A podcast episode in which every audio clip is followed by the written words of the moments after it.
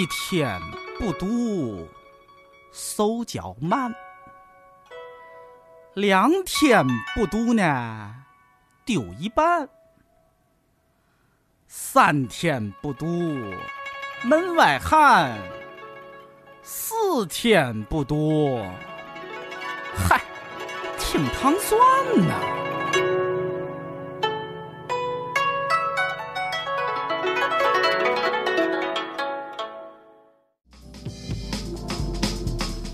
欢迎收听《糖蒜夜话》，我是瑞叔我是尹丹，我是迪迪，啊，迪迪。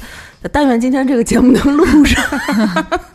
今天录音师那个缺席啊，不是，主要是我的问题，我没有提前约好。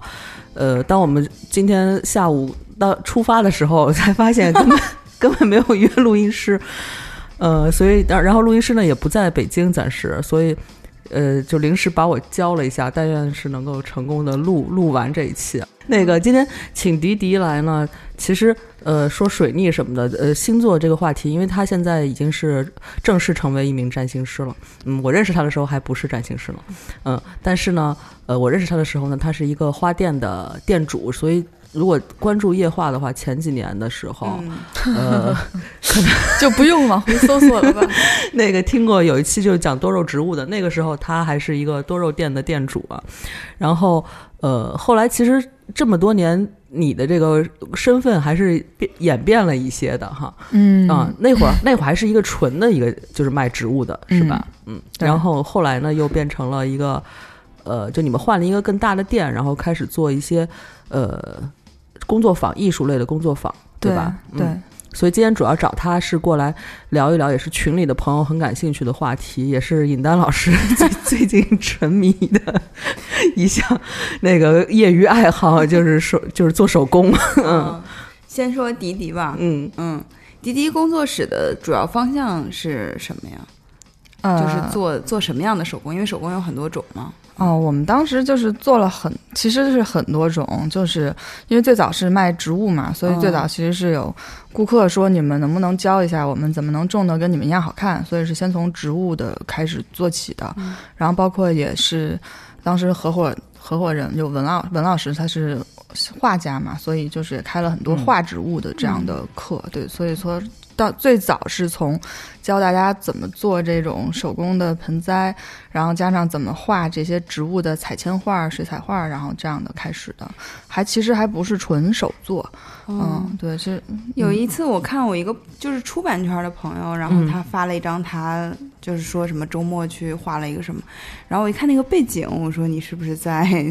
那个前、那时候还在钱粮胡同吗？嗯，对，最早是在就是在钱粮胡同嗯那个小食物店里就一直在开那个课啊，，对，然后很小的、对，就是就是他，就还挺嗯巧的，嗯所以他这个还是在北京一定影有有一定的影响力了。可可能吧，我这这个我就没法说。对，反正因为们做的比较早，没想会到，嗯，会比较早，可能是最早在做这种，呃，这种素人体验的周末的这样的工作坊的嗯那种店家吧，啊，然后那可能那是一几年我也忘了，一一三一四大概是一三嗯。年左右，对，因为你们你们俩做这个比较有先天优势哈，因为本来就是嗯你和文老师都是学艺术出身的，然后嗯。身边不但自己能够画呀什么的，然后身边也认识很多的那个艺术家呀，或者是做手工艺的匠人啊什么这样嗯。的资源哈，所以后来呃换了大店之后就开始做呃就各种各样的工作坊，嗯，对我还参加过好几次，嗨，后来那也也也不是大店，就是从一个特别小的换了一个比较小的，然后就我们最多的那种人可能也就十人以内的的活动，没有没有很多的，嗯，除非是出去到外面那种团建的，一般就是小的工作坊十人以内，所以我们选的内容也都是，嗯，就是比较能那个在短时间内，然后能出一个作品的那样的内容。对，因为就是后来办的多了之后，就是只种花和画画，大家就不是很满足嘛。啊，对，所以就是就找各种朋友，然后开了各种课，可能。嗯，包括那个版画啊，就也是呃，木版画对对对就各种版画，哦其实他们丝网也做过，对，哦最早是木版画，然后后来，嗯，因为文老师本身就是中央美院版画系毕业的，所以他就后来呃做了一些衍生的呃，比如说橡皮章，其实他那那个是版画的一个、哦呃更更有意思的一个衍生，然后拿它去看好多那个就是年轻的网友在网上经常就是会会刻会，小朋友其实很多会刻，嗯对，然后呢，我们是拿那个印印一些布，嗯、做一些门帘儿啊，然后那种呃包袱皮儿啊，就是其实就都挺好玩儿的。对，因为那个年代好像，呃，比较成熟的课程还不多，基本上就是我们就到处去想。嗯，对对对，就瑞叔参加是哪个呀？我参加过好几个哈，嗯。呃，瑞叔比较喜欢那种就技术技术型的那技术。种课程，技法派没有没有那个，我我画过画，然后呃那个刻过木板，嗯。呃，是我记得有一次是刻年画吧，嗯，嗯。我画过两两三回画呢，嗯、画过那个浮就是临摹浮世绘，就浮世绘虽然是版画，但他们是哦。把它就是呃用那个水彩的方式来表现，就是来对对临摹，对，嗯嗯然后木板画，然后请到的也是一个呃资深的木板画的做木板画的一个中央美院的一个一个博士对生对对对，嗯。嗯，然后嗯，反正迪迪，你在我特别感兴趣，就是你在这个嗯经营这个工作坊的途中，就是嗯。比如你课程的选择上，呃，我觉得还是有需要有考量的吧，就是你要嗯在最短的时间内，因为最多也就人的耐心吧，就带成年人耐心也就是一个下午吧，对吧？对对对你，再长或者让人来两三次，好多人可能也就也抹不开时，就也没有嗯这个时间主要是。做时间长就太累了也。对，然后呃，又要有一个完成度的那个，就是就就比如一个下午就能做一出一件像像样的东西嗯这个你们当时是怎么来呃选选择？的对，嗯嗯，这肯定是要很多的设计嘛，因为也是客人都跟我们讲，就是如果嗯、做那种好几次完成一个作品的那样的内容的话，其实大家不能保证能完成一个作品，嗯，谁知道第二周还在在哪儿？然后，所以就尽量都是一下午大概三到四个小时之内，然后最快可能两个小时的，然后需要去。嗯，去做，然后我们自己也会提前先去试验一下。嗯，对，就是上手快吗？就是呃，素人，嗯就是因为 瑞叔刚才说他是有艺术基础的嘛，嗯就是像如果要是我去，我没有任何的基础，嗯，那上手快吗？对，这确实是、就是讲真，就是分人。哦对对对，瑞叔他就比如说他就算很快的嘛，有有有没有人刻刻着，然后把那个橡皮都切了，气死了那种？嗯，就大部分的时候，我们因为我们也是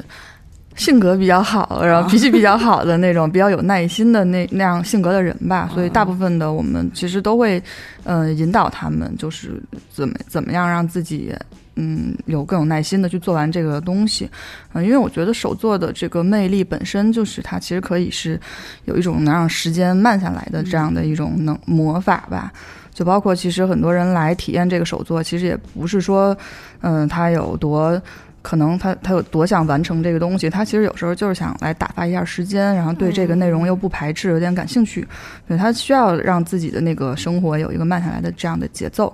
就可能平时工作日太累了，对，所以说大部分人来的时候他是。嗯，呃甚至他是愿意要多待一会儿的。就我们有时候很难结束那个课，哦对对对，很少有就是说做了一下就就生气就逃跑的，就也有，就极少数。对，不是，我上次介绍我就不说是谁了，不是介绍过一个那个我的朋友去你那儿，然后后来说就是画了一半就说我可以了，够了，买就是老师用老师眼光看就远远没有完成那个东西，嗯，对，然后他就觉得会有，是吧不错，可以了，我可以发朋友圈了，然后就 对，然后就结束了啊，性子比较急的那种啊，哦，嗯，就怎么说呢？我好像会觉得这样的人可能偏少吧，但嗯就、每个人其实就对自我接纳程度不一样嘛。对，但是就是如果是回头客来讲，或者说就是。呃，我们在我们看来更更喜欢手作的这群人，他们还是相对是人群里更有耐心的这样的一群人。嗯嗯，嗯我的感受就是，就因为我现在入的这个坑是钩针，哎呦我的天，嗯真是钩针也是很考验人的，我觉得钩针是那种花很多时间只出一小块儿成果的那种东西，三四十小时织一巴掌大的东西，对，真的是这个起源就在于我十一去找朱叶玩儿，然后他有一个朋友，就是那个他。他其实两口子特别神奇，他们爱做各种各样的手工，嗯、什么皮具啊，然后是学服装设计的，所以他们还是跟那个服装服饰有点关系的，嗯像衣服、布艺啊什么的。然后他说，他说你什么都可以学，你要学什么？因为我那时候不是有很多小玩具嘛，在瑞叔的带领下，我说那就 我说那就学一个编织吧，给那个玩具勾一个帽子什么的。然后那个那个小姐姐就说：“她说你你学过钩针吗？有基础吗？”我说没有。然后所有人都惊讶，你知道吗？就觉得你怎么一点基础都没有就来挑战这个？然后那他真的呃呃就是相对基础要求比较少，什么？捏个什么东西什么那种是吧？对，可能嗯是我觉得像皮可能就会稍微好一些，因为它嗯其实相当于就是裁剪和钉嘛。哦，但是缝那种，对对对，但是你钩针不是还得就就你想那个线那个东西它没有形嘛，嗯就很难。然后就真的是挺难的，因为我们相当于是一对一教学，一私教课，对、嗯我们两个人在这儿编，然后另外三个人在看，其中还有我老公这样的，然后啊四个人，就是我的老公、她老公还有另外一对儿，然后就就看着我从真的是就觉得手都要戳破那种，根本不知道在干嘛，就一开始是不知道自己在干嘛。嗯然后他呢，这个老师他也好像没有这么教过人钩针，嗯我觉得这个就挺难了，因为对他来说已经是个很熟练的事情，嗯，他怎么把我这个零基础的人教会？对，最怕是就是这种，就是对，嗯所以一开始就是属于啊很很困难，然后有一段时间我就找那个孔。然后就在那儿探嘛，他说啊，算了，我先把我这行织完，嗯，然后我就在那嗯儿织。我们最后就织了，可能有两三个小时，就织了就这么大一块儿，就是可能有一个一元硬币那么大。那你本身是想织成一个什么呢？本来想织成一个就是那种我们平时戴的那种帽子嘛，嗯，然后给玩具，那可能也是一个就有弧度的形状，一个碗那种，对，一个碗。啊但织成一个碟儿的时候，我说不行，就就这么着，而且那时候天都已经黑了，嗯，就所以呢，就，然后安晴就说行吧，这个犹太小帽就是这样的，所以就 就织了个小帽，而且我就能体会到，就从一开始其实虽然很难，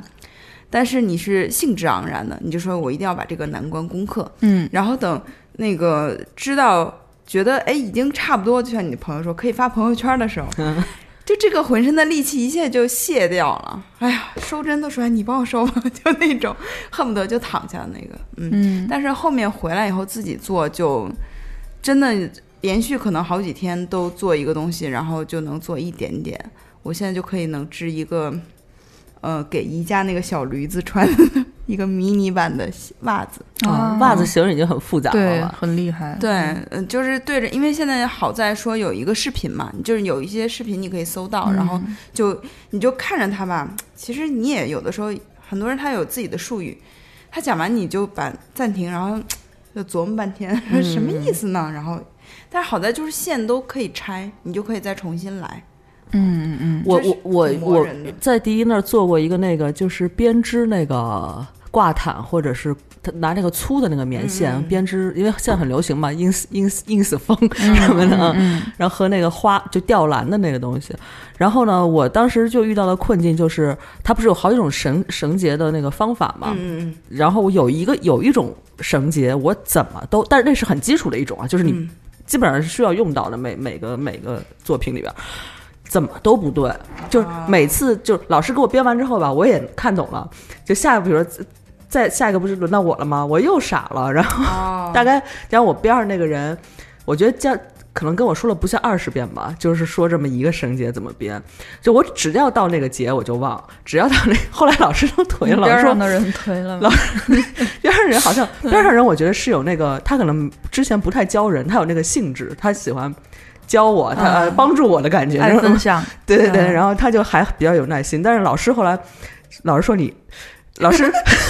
老师没有那个没有说没有骂人啊，但是他那说那意思就是说你这一关是过不去了嘛？这个 对，反正我就。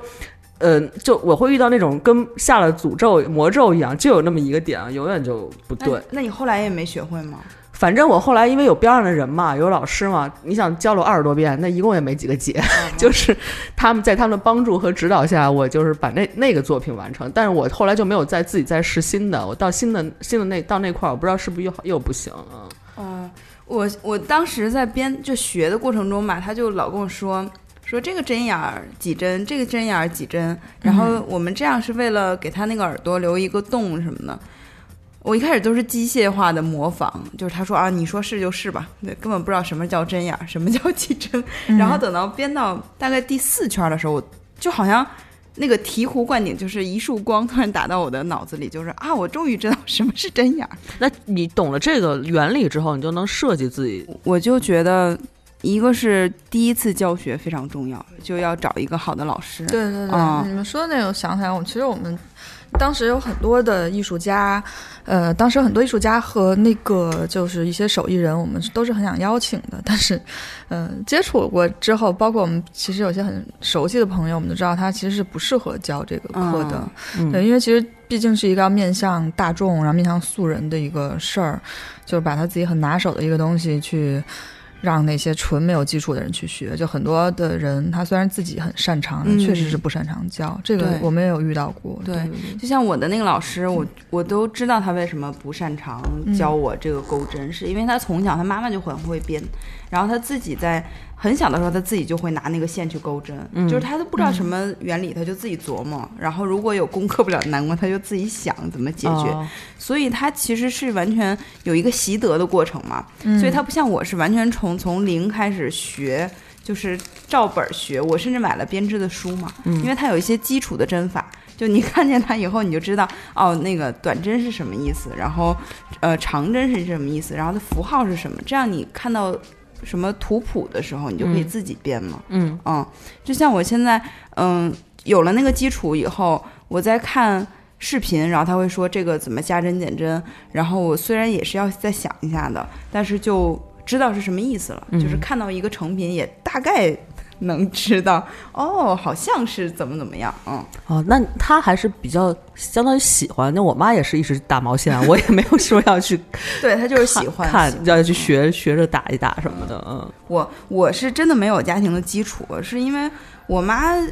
原来一直织毛裤嘛，就就不是就织毛衣、织织毛裤，但是都属于那种最普通的，没有任何的花样，然后那个而且经常织一个腿儿细一个腿儿粗什么的，我觉得她这方面就不是特别灵。然后我小的时候看到我姐给那个娃娃做衣服什么的，都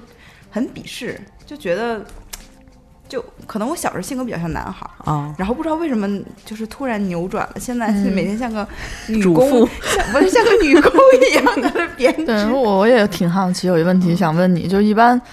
嗯，就比如说你喜欢这钩针儿，你是有什么样的就是实用的目的性吗？你比如说，你除了给那个小驴做个袜子，你是没有一些其他的其实没有实用的目的性，啊？因为我想的是，嗯，我一开始都是织一些片儿嘛，就一开始等过两年，尹丹家门帘儿就换了，能织这超大片儿的，一米乘两米那种。特好笑。我一开始刚学那个基础针法的时候，他不是学一开始是辫子针，然后是短针这样的嘛，然后我就会织一段，然后练一练，然后发到群里，然后我们群里群友就会说这是一条毫无用处的垃圾。就之类的，然后我就会把这些片儿、什么块儿都披在我所有的玩具上，觉得大家都奇奇怪怪的这样的。嗯，然后到现在来讲，有一次我的朋友突然说：“但是你就可以织那个圣诞袜嘛，马上到圣诞了。”哎，我说：“哎，这就是我的第一个目标，就是可以织稍微大一点的装饰性的圣诞袜。嗯我还没有想到说，啊、因为我现在身边也没有，我也没有孩子。然后如果有孩子，我看好多就给他勾什么鞋袜子、什么手套什么的啊。也许到那一步，我才能想到实用这一块。我目前都是我们家有各种各样就是半成品的片儿。嗯 嗯，因为我就想起我们当时那些客人，就是，嗯，他们他们更爱来做手作，其实是跟那个纯艺术是有区别的。嗯因为这个有一个实用的东西。对它其实嗯最后都是要呈现一个东西嘛，而且这个东西是可以，呃，经常能用得到的，嗯，或者说送给朋友或者自己能用，嗯，所以我会觉得可能手作它它的另一个吸引人或者说它火的点也是它最终还是能变成一个实用品的那种感对，觉。因为他们有设计，你想就课程设计啊，就你看他们的刻橡皮章，不是说我只是刻一个章出来印个印在本子上或者什么，嗯他们会印在一个布上，那个这个布呢又可以做成门帘儿、或者是包什么的那种啊，就或者是呃那个桌桌布什么之类的这种啊，他们会想一个载体，然后整个实用性会加强。这么想起来，我真是没有什么实用性，是不是你，你不是现在都有放在那个 聊串了是吧？一会儿一会儿到下一个节目的时候再解析这个事情。我觉得你有，你不是有都有放给你那些小小小小玩具吗？其实也是一种互动吧。哦对于你来讲没用，现在是他们的衣服，也 对挺逗。而且我觉得是这样的，就是因为钩针想让它变成实用性的还挺难的。因为我一共买了三本书，第一本就是基础针法嘛，是那个就全是日本出的，他们不是很会做这个嘛。然后第一本是非常基础的，告诉你各种针怎么加，什么什么乱七八糟。然后有一本特别难，就是织那种，你知道北欧人戴的那种花样很复杂的帽子，就是看了一眼图就就可能大概一年以后才能用到的那种。嗯我觉得就是因为钩针的这个到实用又好看的这个，我觉得路程很漫长，嗯，而且我每天可能也就最多三个小时用来学习一下。嗯，对，然后它这个你想三个小时它能织什么呀？就织个小东西啊。嗯那你那个圣诞袜就感觉挺好，你可以但是我觉得我可能得好几天才能织。就还织个小驴的那个大小，可以做个钥匙扣啊。哎，那我已经织完了，但是我觉得那个我已经不满足了，我现在要织一个就是真的那么大的就至少能能挂在那儿的，像嗯像是一个能能装个小礼物吧。嗯对，我那天把我这小驴的圣诞袜发到我们四个人的群里，然后有一个男生说，他说你这个圣诞老师看了，只能往里面装钻石，那对太小了，嗯，就只有这么大，放在手心里，嗯就这么大嗯，就是有时候反而就是这种小的会更受欢迎啊。哦，是吧？就很多手作，它不是有有有那样一种流派，也是以做小做精致为，就是为一个它特特点，就变得很火。嗯，我看日本他们都勾各种杯垫儿，嗯嗯，对，然后不是中国过去大妈都喜欢给那个水壶勾衣服吗？嗯对对对对对，很可爱。杯子勾的那个，就下次见到这个杯子上，它就有衣服。对，嗯，这个就是就蛮有趣的吧，就嗯是。嗯。我们再说点别的，嗯。就是那种需要用到车床什么的那种。啊，就是机械派。嗯。啊，对，迪迪他们那儿原来也是一直都是有木工课的，嗯，但我们的木工可能因为我们那个地方的是环境的限制嘛，所以没有没有做过那种很大很机床的。然后我们有那样的朋友，如果他们比如想做个椅子，做个什么木马，我们也会推荐他们到郊区啊，就朋友那种场地去做我。说的不是那么大的，对对对你那个勺子是不是在他那儿做的？对对，我我是案板哦，案板，啊案板他们那儿也做勺子，但是我选了案板，因为看起来简单一点。啊，嗯嗯，案板的最后的过程是不是就是磨要磨很久？打磨对，当然打磨其实你打磨到平就基本上算成成了，但是你说你要打磨的特别细，那你就可以一直磨下去。哦啊，就你打磨的越换各种砂纸对，换越来越越越细的砂纸，然后一遍遍磨它，然后你这最后质感肯定更好，手感什么更好。但是你比如说你正常的能到能使，你就把它磨平了就好，不要出，因为你在割就不是在在那个什么锯的时候、哦会出一些那个小齿儿啊什么的那种、哦那种不不不平的地方，你把那些拿最粗的砂纸先打下去，然后、呃基本上打成一个圆润的那种感觉就就算就算完成了。你那个做了多久？哦，看起来好像只是一个大型儿哈，然后掏了一个洞，因为是可以挂绳儿的嘛，嗯但是还是时间挺长，因为锯木头还是因为那个都是硬木，哦就是黑胡桃木嘛，哦就本身，而且我们全都是手锯，就是没有机器，因为如果机器走那个线锯，就车就是带带电的那种，一下就出来了嘛。但是你拿手一点点拉它，相当于其实是拉拉的时间是最长的，嗯。那那个过程是不是还挺放松的？其实呃，其实一开始是还行，但是你当你因为女孩那个手那个力气是逐渐下降的嘛，就你一开始看那个剧的那个走速还挺快的，还有挺有感觉，就因为后来发现一直在一直在磨，一直在磨，一直机械做那个重复，但是那个那个进度并不大。就后面就是就会累，胳膊会酸什么的，就可能要休息休息啊什么。所以木工活主要考验的还是耐心和体力，是吗？对对，我觉得木工活很很考验体力。嗯我我想起我在那个澳门学教育学的时候，我们老师说，当时他们去芬兰，芬兰不是全世界的教育上很领先的一个国家嘛，然后嗯他们有那种。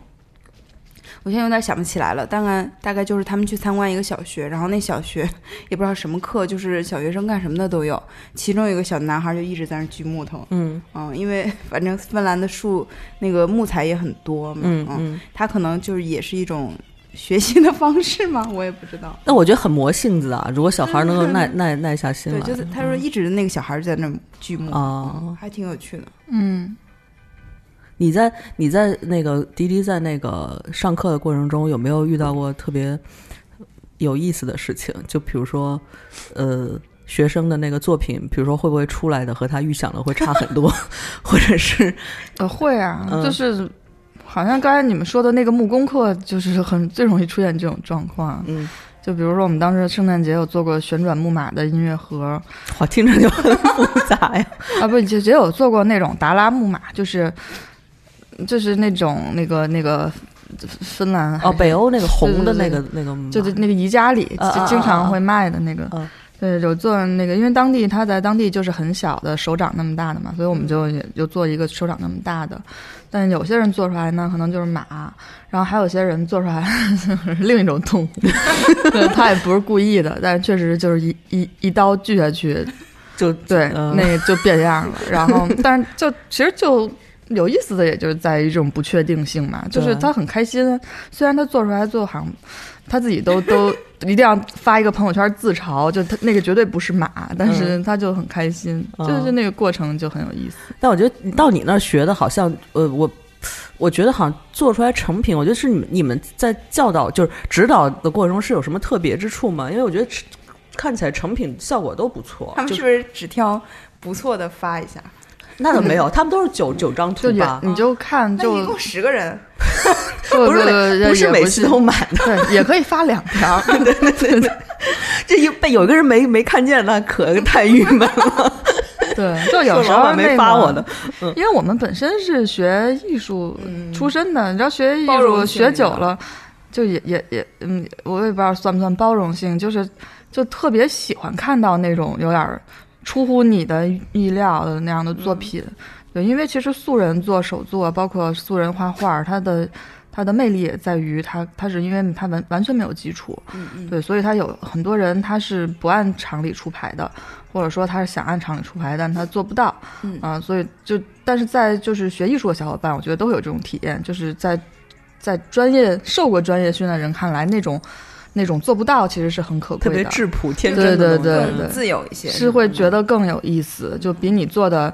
完美无瑕，跟跟那个样品跟老师做的一样的话，反而是没有意思的，在我们看来。嗯。对，但是当时，但是，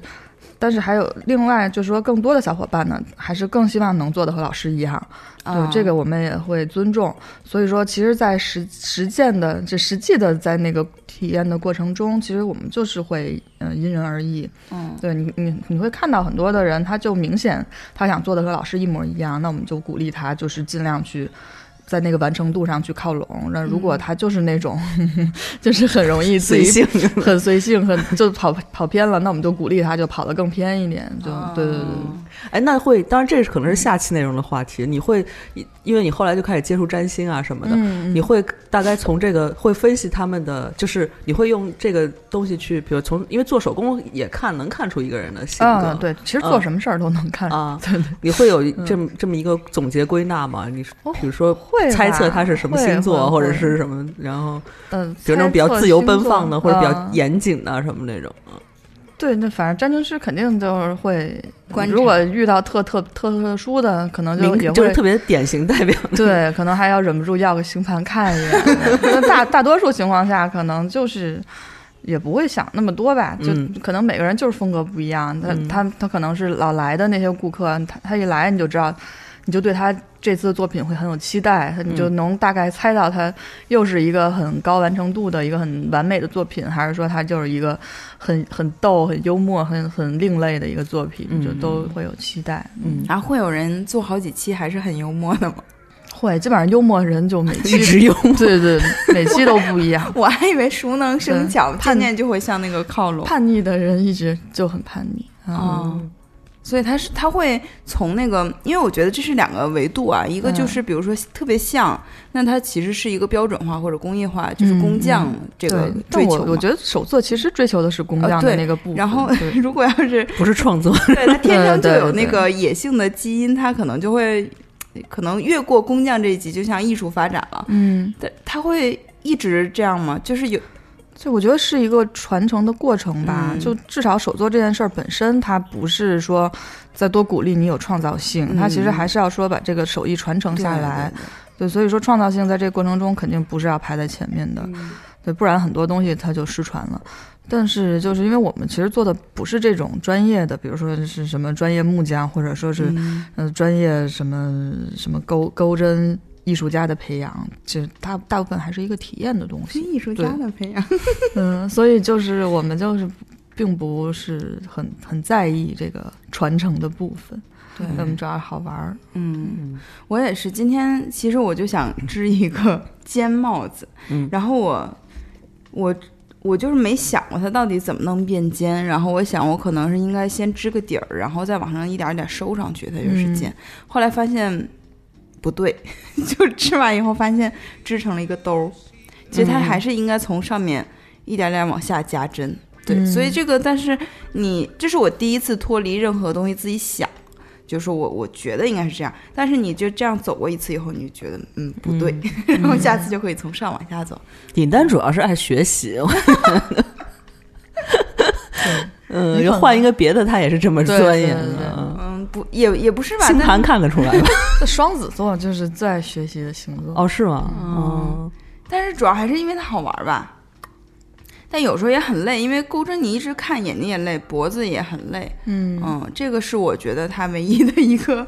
弊端。哎，我不知道人和人是不是有这种区别，就是他对他都同样是手工啊，他也有对不同的呃技法。就比如说，我就对打毛线啊、钩针啊、编织这块儿就一点兴趣都没有、嗯啊。比如我喜欢，比如就那种更粗粗犷的东西，然后比如说做木工啊，捏个什么东西啊，然后刻刻什么那种，就包括他可能知迪迪可能知道，就我画画我也不是特细，嗯就我可能我可能画不了那种，如果我去学艺术，我可能画不了那种很工笔啊什么那种很细的东西的，我可能就是是不是每个人和每个人跟性格就是有关吧。嗯可能他就是尹丹就是性格会细腻一些。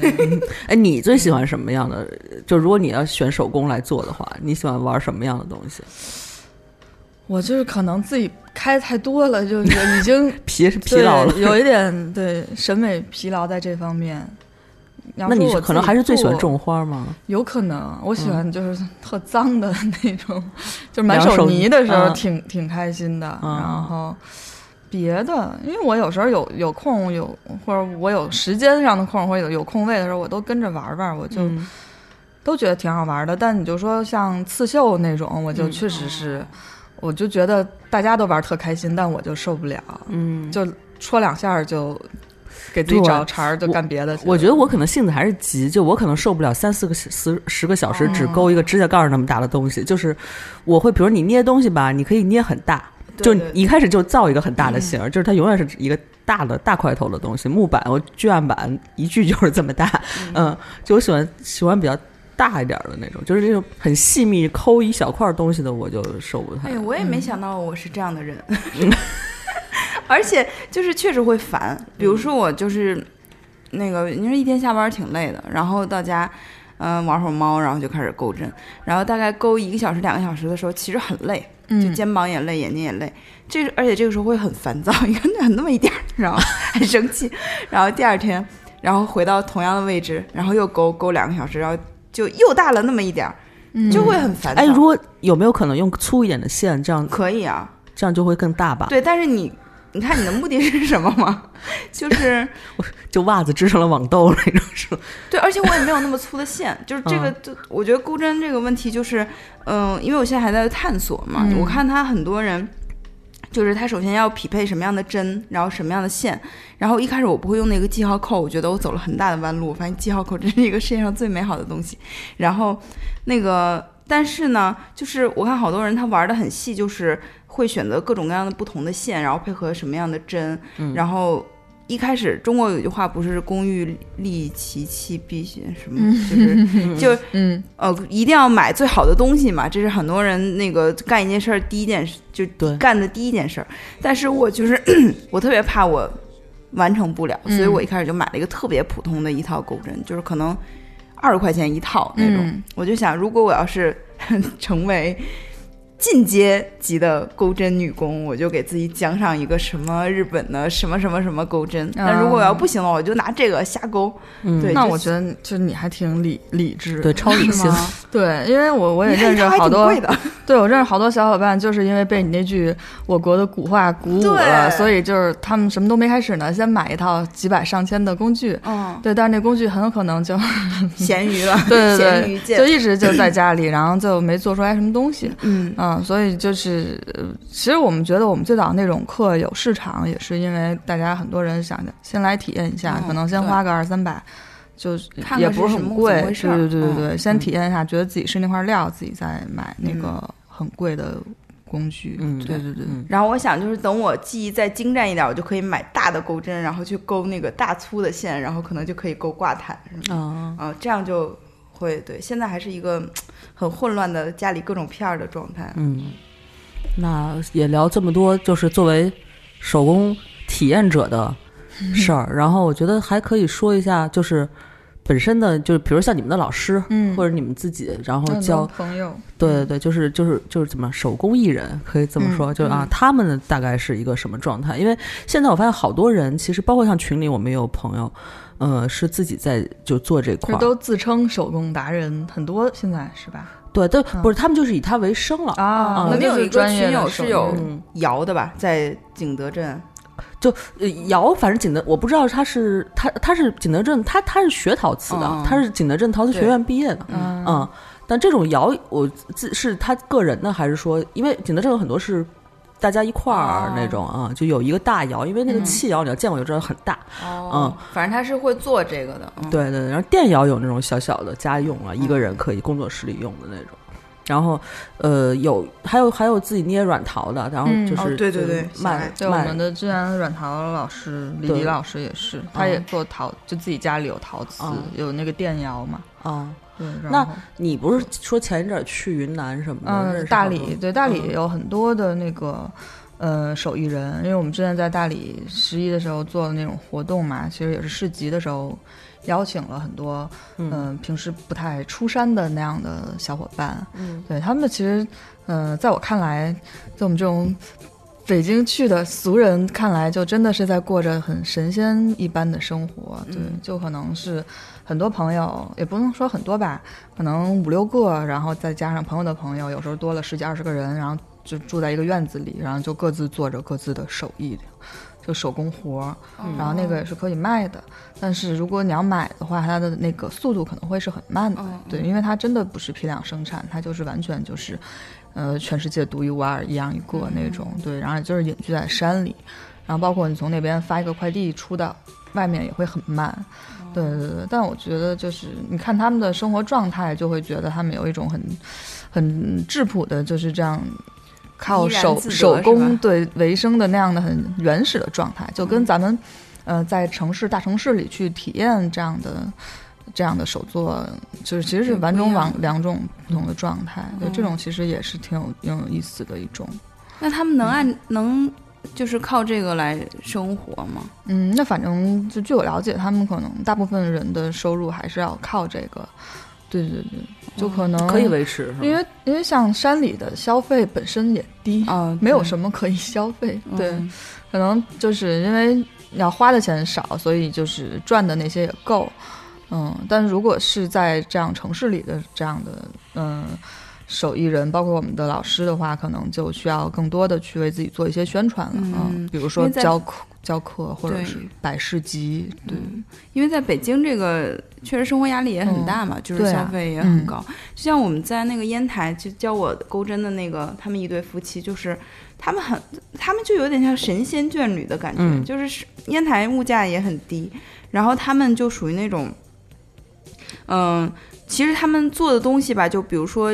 一单就能卖出很贵的那种，他们的包就会被订了很多，他们赚个几万块钱就能歇超长时间，就他们呃根本就不在乎。我觉得可能是选择手艺人这个生存方式的人，他这种性格就决定了他们能把这事儿一直做下去。嗯，啊、我觉得性格里要有很强的安全感，你也不用考虑不考虑以后嘛，对，就就也不用说先要攒有多少存款，心里才踏实，或者是怎么着，就是今天挣了，今天就用了，然后嗯，会的，基本上就是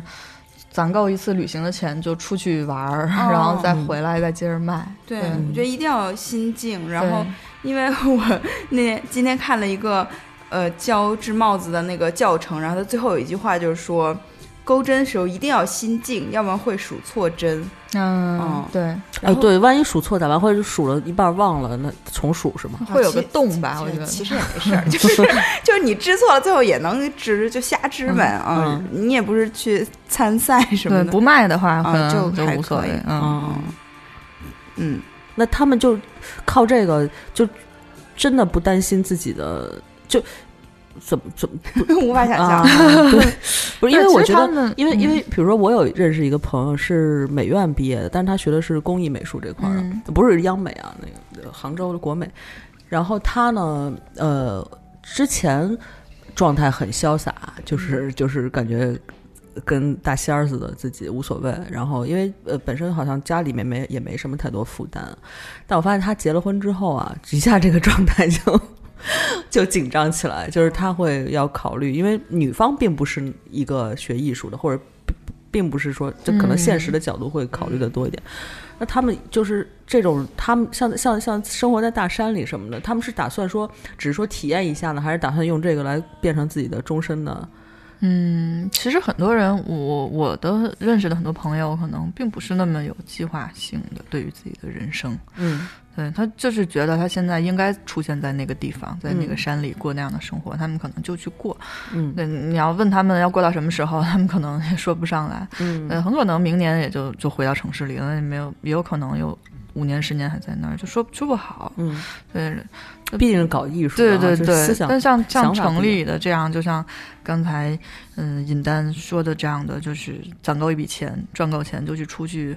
呃，旅行的这样手艺人，其实现在也是很多人追求的一种生活状态。包括他们，因为他们的那个手作是要卖的嘛，其实他们是要一定的原创的，嗯呃，或者说自己一定的这样的审美去发挥，跟别的东西不一样。呃，至少跟别的同行做的不一样，所以他们出去旅行，其实很多呃也是一种采风，嗯就他们要去去一些手作比较发达的国家，比如说东南亚呀，或者是呃就是什么南美啊，或者是甚至非洲啊什么这样的、嗯那种原原始手作很发达的地方去去学习去采风，回来自己的东西其实也可以卖的更更贵一点，出一点新品。嗯，对对对，而但是而且我发现一个很，我不知道这两年是不是手作这个东西开始慢慢的呃流行起来嗯哈，有个好像更多人两三加入年吧，对，嗯加入这个这个这个行业。但是呢，我发现有一个问题，就是比如说我我前一阵去景德镇了，然后景德镇每每个周不是有那个什么呃陶瓷的那个市集，就嗯。它也有那种很就是厂里的那种呃那种货老货呀什么，就是有点像古董或者是稍微那个旧货吧那种的。也有一些就是新的年轻人出来，就是小艺术家呀、匠人这种出来摆摊儿的。但是我明显感到说，他们的东西其实卖的并不便宜，但是呢，就是说白了就是价格并没有比外国，因为比如像呃景德镇的那个那个整个的那个气质，就作品的气质可能偏向日本一点儿。嗯然后他感觉那个做那个东西并没有那么便宜，但是呢，呃，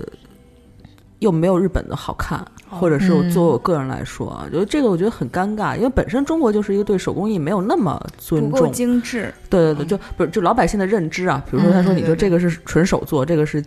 机器做的，它其实在价格上就是差这么多，他是有的人是不能理解的。嗯。但是现在又，我又发现，其实就你真的是手做了的话，也不见得比国外的手作要好，但是价格上反而就是也没有比人家定的低多少，嗯或者是怎么样的。我觉得这还挺尴尬的。先把价格定价方式学会了。对，因为嗯我有一个朋友，他开餐厅嘛，他想找淘一些那种，就是他开那种比较相当于有点儿呃品味的那种餐厅，他想淘一些自己的那种餐具、食器什么的，他不想去买那种采购那种大批量的。然后他后来发现，其实，在景德镇定制他想要的东西，因为餐具嘛，你得得上点量，他得找一个比如一个艺术家或一个匠人来定制这个东西。在景德镇定制的这个价格，还不如他去日本。哦，嗯，就综合下来的话，嗯，然后他就他就觉得，其实现在也也国内也有一些很很尴尬的状态，嗯可能还是我觉得整个的流程不还是不够成熟吧，就是嗯各方面的认知，对，嗯，就是。一个是对手工作品的这个呃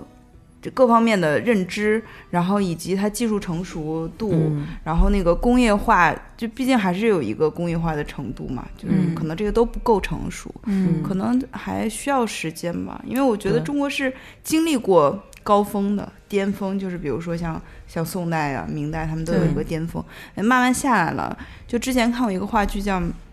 玩家》，嗯，当时不就讲那个嗯。是文革还是什么时候？对是他冯远征那对对对他有一段时间，人是为了要一个电镀的椅子，就会把家里的红木家具拿去换的。嗯就中国是经历过那个阶段，然后现在在慢慢往回找这个手艺的东西。我觉得还是要等，可能要等一段时间。因为我嗯就是那个前阵儿看那综艺，就拍故宫的那个嗯综艺也是，嗯 就看那个就会觉得，那个叫什么手做的这样的巅峰，真的是得是封建社会，啊就它一定是得是你做不好，你就要被诛九族的，就是啊，对他有一个他才真的就能做到那个地步。就是你就看那种那种封建社会，那故宫里那个什么什么乾隆要求做那些东西，嗯就简直太精美了。就是觉得这个年代就不太可能再出现这样的我们。群里还有一个那个故宫修文物的嗯，小姐姐，就是她是织物。对织物的那个，嗯。嗯她会他他上过就在纪录片里有他。陈阳，啊，陈阳嗯，她就是会刻丝嘛，然后就说现在年轻人都已经没有耐心去学这个了啊，就是现在费眼睛是很很少很少能把古代的那些，对，嗯，而且那会儿也是真的能呈到皇上面前，都已经淘汰了好几遍了，对剩下也都嗯。砸掉了嘛。主要是他那个时候不要求产量，对它就它不是是宫里有那个叫什么什么什么绣局坊织造局，造办处对对对，造办处嗯对，他就要就是为了追求那个精美，很多人一起来弄嘛。现在就是我觉得时代也，尤其中国还是一个节奏这么快的社会，嗯，它很难像日本那样吧。嗯，但是我觉得我们作为日常娱乐来讲的话，嗯手工还是能给我们带来很多平静和快乐。嗯，对，我觉得非常解压的一个事情。然后，呃，我觉得所有的人都应该试一下，因为包括迪迪那边，你看他也是好多不同年龄阶层、不同职业的，有那种老老头老太太哈，也有呃六六六十多岁的叔叔阿姨有嗯，只要是还有力气的人，小到是刚有力气的人，然后都可以，都可以来试验一下。对我觉得这个其实是个天性了，就是那个小朋友不是爱玩泥巴、玩嗯沙子堆城堡什么的。我觉得就是我们后来玩的那个，呃，就是泥，就嗯那个叫什么？呃，就是橡皮泥吗？不是软对软桃，嗯或者是那个人人嗯粘土纸粘嗯玩的那个，啊，呃，这个都是其实是有一点追求原始的那种手和泥土接触的触感。嗯，对对对对，就是平时都用电脑嘛，对，嗯，很少接触这些什么线呀、泥巴呀嗯什么的。而且现在好像你想像像日本还卖那么多的。我觉得他们可能是经历过物质极大丰富年代之后，现在他们已经嗯回归了。他们还卖很多，你像文具店还卖各种的手账，手账还分性质，还分男用女用，然后还手写，就他们还比较流行手写一个东西，比如说嗯跟礼品一块儿送给朋友啊什么的。嗯我觉得中国好像不太就收到一个人家亲自做的东西，没有那么开心，就是啊，是吧是就其实你是很花心思在在做了一个东西，但人家可能不能就特别的 欣赏它，或者呃，当时来我们那儿的这些呃顾客，他们其实至少有三分之一是来帮朋友做礼物的。哦，嗯嗯，就经常有，他要做完了之后要上上面写什么字儿啊，要需要一个包装盒啊，嗯他们真的是来就像你说送给朋友的，但我就像你说的送我 朋友高不高兴，我们就后来就没有后续。朋友露出了礼貌不失尴尬的微笑。嗯，我觉得多少会是有感小小的感动在里面。那会发个朋友圈儿，嗯，因对为有些做的真的不差。就我现在还是有那个，我还是有那个，就是呃呃困扰的，不是就比如说，呃比如说我做一什么东西啊，就是我自己做的，当然我肯定做的不不能跟这个手工艺人或者艺术家那种那么好。比如我平时，比如我做完之后，下午正好跟尹丹喝咖啡，我就顺手给他，我这种我是愿意送的。嗯啊我说如果是尹丹生日啊，啊，我可能还是要买一个东西给他，就是我觉得还是会还是会有一些不自信的。我会织一个袜子给你。就是建议，就是说一个自己做的搭配一个买来，这样是不是比较稳妥？稳妥，稳妥。嗯，关键那个就那天在群里，立夫也说，他说没想到尹丹这么多年，因为我那时候哦，我下月六号生日，时间不多。哎呦，佳姐这个，然后他他说，因为我一直在织袜子嘛，他说没想到这么多年，尹丹终于加入了小精灵权益促进会，就是当时那个赫敏在《哈利波特》里面，啊他为了解放家养小精灵，不是各种织袜子嘛，然 后我他说我就像那个一样，嗯，就还挺逗，所以你可能就是被那个片段不是不是不是，启发到，对，但是就是利夫那个比较了解他，对对对，因为我们都是哈哈利波特粉迷迷嘛，嗯嗯，就觉得还挺逗的，嗯。还挺好玩的。说被你说，我想回去看看那段儿。啊，对他那个时候就是从一开始什么也不会织，织的不像袜子，到后来就织的很很精美，还可以加花样什么的。嗯，哎，那迪迪，你是就是到现在为止，你是你，因为因为可能你的合伙人也有别的打算哈，人生有别的发展。哦，就我们就等于就是在今年秋天的时候给关了，因为自己的一些原因嘛，对把实体店给关了。因为两个人好像职业上都有另外的那个。嗯那当时不是，如果说呃，就是经营当中是有什么困难吗？所以导致了就是这个。嗯，对，因为我现在其实也不开实体店了，所以可以简简单的分享一点这样的感觉。嗯，我会觉得就是说，如果嗯有一些别的朋友想进入这个领域，比如想开一个类似的工作坊的店的话，我可能会建议他以这个为。呃，就是第二对，对对，就就不不是说副业，就是说这个店的经营的主要有一个其他的主业会比较好，对，不要说完全搭配，对对对对对，或者说什么，嗯、一个卖什么样东西的店啊，或者是，嗯，就是随意吧，甚至一些民宿啊，其实都可以拿这个当为第二的第二，就是它以一个招揽人气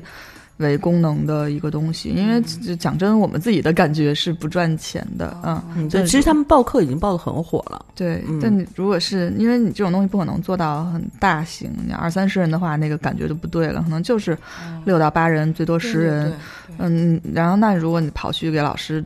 艺术家、手作人这样的费用，再刨去这样的成本，其实是就没有什么利润的。对，所以说以以以这样的话，不停的开新课，其实确实不是一个好的一个经营的项目，在我看来。但是如果是你本身有一些其他的这样的主体的内容，然后以这个来吸吸引吸引吸引你的。客人吸引你的那个流量是是一个挺好玩的事儿，嗯，然后其实也是在帮这些艺术家、手作人做宣传啊，因为我们嗯。其实，呃，我至少我们遇到的、我们认识的大部分的这样的手艺人，他们，嗯嗯，除了本身是家里条件很优越的这种，大部分人的。就是生活生活状态还是像刚才你们你们想象那样，就是没可能没什么太多存款，就是钱花光了，嗯。就再回来挣这种。嗯。对对对，所以说我会觉得做这种活动其实也是在帮助宣传他们，就宣传这样更有意思的一些人，其实也是挺挺好玩的一种分享。对，我觉得可以是，比如说，呃，手艺人自己就是卖一些自己的作品啊，就老师嗯。本身卖一些东、嗯。东西啊，在在里面什么的。对，嗯。有时候老师，嗯，他们可能因为因为很多手艺人，他们确实还相对比较单纯，或者说没有商业头脑的，他们会带自己很多作品来到这个课堂上，但他们也不是以卖的目的，可能就是嗯分享给大家看。嗯。我想起那个，就是前两天我跟你说那个书，于小丹的那个《各色》，嗯。它里面讲到说他在美国，嗯、纽约的一一个一个什么店里面，他就看到一个包挂在橱窗上，然后他觉得这个包特别好，嗯。就因为他是服装设计师嘛，然后他就觉得这个包做的那个。呃，形状完全是出乎他的意料的，然后他就进去，然后就看到那个 那个店里有一个工作台，就是那艺术家就在那儿做自己的那个牛皮包，嗯然后他有一些特殊的工艺什么的。但是另外有几面墙卖的都是那种很很俗的那种旅游用品，然后他就知道说这个是他接订单和展现自己作品的一个小空间，但是他为了嗯生存还是要卖一些就是大大陆货这样的。嗯，就我觉得在纽约这样成熟的。呃，艺术环境中还上上是这样，对，中国都是需要一些妥协的。对对对嗯嗯对。所以说，其实来体验的这些素人们是很开心的，就是做成什么样的东西。哎，但我想到一个生意经啊，就是其实可以请好多那种北京或者各地的那种大妈级的，就是比如说钩针这个事情嘛，他们手很巧，就好多都会钩，嗯然后他们退休也没什么事儿干，然后也许愿意分享这这种编织课。你你给大对是是妈也不用特别可以的。我们其实也请过那个当时因为在大十二嘛那个嗯店，所以也请过那个隐藏在胡同里的这样的嗯传统手艺人、大大那种大爷什么的，嗯，但就是。嗯嗯嗯，但是他们教的话，会有一种这样的状态，就是之哦前咱们说的那个问题，就就是他们自己的性格适不适合做这个事儿。完了，大爷他们揍了。对他们有时候会有一点受不了，就是大家没有那么嗯那么样专业的匠人精神。就比如说，哦如果现在年轻人想要原创一下的话，他们可能会觉得很挫败，就是哦他们可能无法 在沟通上会有很多的问题。所以这都得慢慢碰哈。对，就是说，也不是每个人都可以。对，就但有些，对因为我们其实没开过你最喜欢的钩针儿课，对，所钩针以太难了。对他也是钩针儿刚喜欢，对钩针儿这个领域，确实有很多阿姨可能确实本身就很厉害。嗯对嗯对对，钩针关键是三个小时做不出来什么东西，然后大家都很挫败，嗯十个人就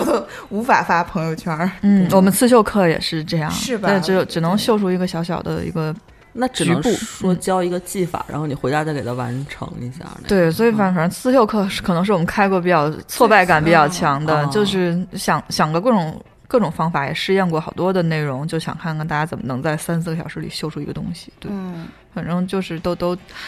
还是挺费劲的，最后可能只能秀“祖国万岁”三四个小时。嗯，还是单条线吧。对，我觉得可能唯一是跟编织这块儿。呃，比较快的就是那种像什么捕梦网，就你说的绳结这种，们开过可能会、嗯对快一点，剩下的都嗯还哦是细的活儿，嗯，对，捕梦网很快的，是吧？对。对，这种这种大漏窟窿，对对对对对，对。嗯。我们那个也还行，就是编那个挂对毯就是绳儿粗这也行，嗯。对，而且它可以控很多，它不用像钩针一针针挨着的，它那个可以中间可以控很多，钩针也可以控控着，那不就网兜了吗？镂空它有花花啊样。啊啊啊啊！对，我觉得就是大家珍惜，就是现在存在的这些，呃，可以手工时间的工作坊吧。嗯。因为确实还挺难经营。对，而且我觉得现在大家，我看好多外国人啊，包括发达国家的，他们反而更加愿意手手做，因为他们人工也很贵啊，就是嗯。嗯，就朋友英国朋友什么家里都是自己劈柴烧火，因为他们冬天有那个壁炉什么的、啊，对然后然后自己垒一个什么呃披烤披萨的那个窑啊什么，但是那个窑其实就是就是柴窑，说白了就是跟烧那个的是一个东西，只是它的功能性有点差异。嗯。也可以烤烤面包，烤什么的，他们都是用自己手工的来生活，我觉得挺挺好玩的。嗯，感觉他们那边好像对于手作这件事没有那个中间的那个断层，好像他们一直是一个很习以为常的事情。啊，对对对，感觉咱们是不是因为发展有一有一阵儿有点太快了，有一个断层，就是曾经很多人是缺少这个的一个体验，现在是在往回去寻寻寻找的这样的感觉。嗯嗯。包括他们好像对自然也更热爱一点儿，像嗯。英国的什么贵族是有那个博物学的传统，然后啊好多庄园鸟不都要有一个小玻璃屋，然后引进世界各地的奇珍异草，然后研究啊种什么的，嗯。就他们好像对这个更传承的更好一点。嗯，嗯，反正就是希望我们的听众也能多多实践手工的这个呃事情，主要它很好玩儿。对，我就觉得就是它的嗯。种类很多，就像刚才瑞叔说的，因为每个人性格不同嘛，你总总能找到一个适合你的，对。就是而且事实上很嗯多手作也不需要太大的投入和空间，或者是材原材料也没有那么贵，就是嗯，入门还是很快。嗯，对。就想问一下迪迪，因为嗯，你是在手工这块特别就是可以成为达人的人吗？其实不可以，我就是对举办了太多课程，但我啊自己就是、除了种花儿，可能别的方面都是半吊。但相对比较熟练嘛，那有嗯没有你自己觉得就是还是需要要挑战一下的这种手工类型？嗯，就不能说挑战吧，就可能到了这个阶段，就是感兴趣做什么嗯然后最近比较感兴趣的一个事儿，就是因为那个把实体店关了以后，把店里的猫带回家了，然后嗯，天天掉毛，天天掉毛，哦。然后就是拿那个梳子梳下来之后呢，那个毛其实还是挺干净的。对，对，所以我就是，嗯，就买了一套那个羊毛毡的工具，就准备做那个猫毛毡的小玩具。哦，这个我也特别感兴趣，因为我们家猫毛也特别多呃，。对，只要是养猫的人，我觉得这个都是一个可以能发展的事儿，就因为它它不是你那个，它是逼着你去发展这个技能。因为我之前那个做过狗的狗毛狗毛粘的玩具，就把我们家那个狗拿那个推子推下来的毛，就做了一个小的我们家狗，就还挺、好多人还觉得挺好玩的。然后，但是我对羊毛毡这个东西呢，就一直就没有提提起兴趣。我们其实也没有开过羊毛毡的课。嗯对，但是就是也是看了一个那个外国那个艺术家还是谁谁谁做的一个视频吧，对对对，我就觉得那猫毛毡啊，原来也可以做成羊毛毡这种效果。因为猫毛很软，对，它比嗯。狗毛要有质感很多，嗯。而且它又短，然后就特别就特别现成，反正就嗯。大概就是，你就给它那个干净的毛。那个搓一搓，搓成搓成那种球或者搓成饼，就可以用羊毛毡的那个哦完全那套技法去、去给它戳成玩具。那那这个我又很感兴趣了。就就如果家里要是养了好几只猫的，就关键核桃秃了，对，就更就更过瘾。它就一只猫不同的颜色 什么颜色？迪迪好多只猫，我是那个嗯银渐层，啊，那就就是灰，就最后就是银灰色的。对，嗯但是那个因为英短它有三层背毛，所以它其哦实就是你梳就感觉它的毛梳不进。每次我梳那个就是那个团儿，大概就这样都能四五个，它还在一直可以梳，哦所以它的毛量非常惊人。那就就很好，而且我觉得这个不同的猫友之间还能互换一点毛，是吗？哦，真的，养黑猫的或者是什么黄猫、橘猫对，那样，这个太好了，我们可以交流一下。嗯，让人家对给你攒着。咱们换。对对对对，然后回头你教教我那个怎么戳什么的。嗯、我也我其实也是现学的，嗯，嗯，反正就是入手其实也难度不大，是吧？没有难度。羊毛毡其实是、因为它太简单了，所以我们一直没怎么开过。哦是吗就它其实就是一个技法，就是戳，越戳越扎实。哦，但我看有戳成各种特别丑的什么的。不是，那你对形状怎么控制啊？就是比如我要戳成一个正方形，能戳吗？呃，可以，就是你给它往正方形的方向去捏，越戳越紧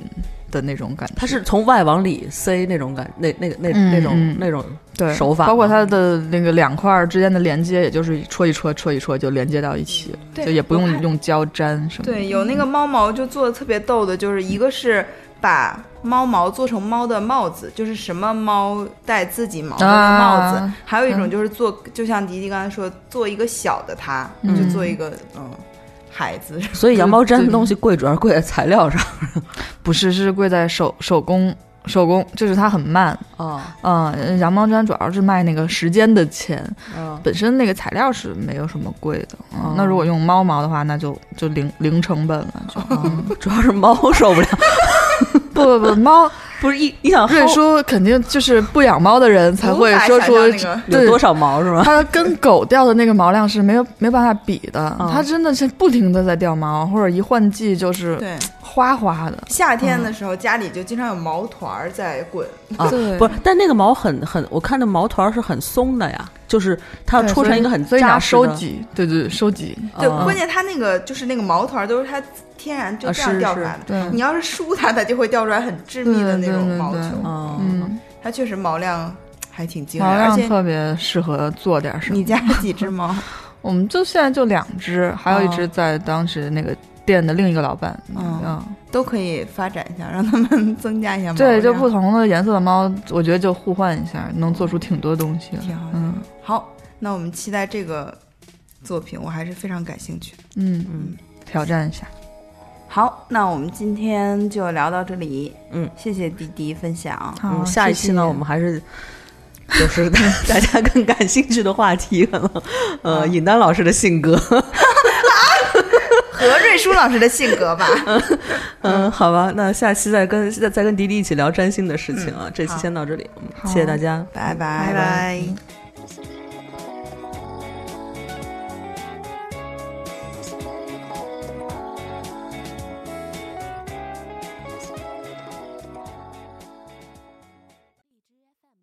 更多节目，下载荔枝 FM 收听。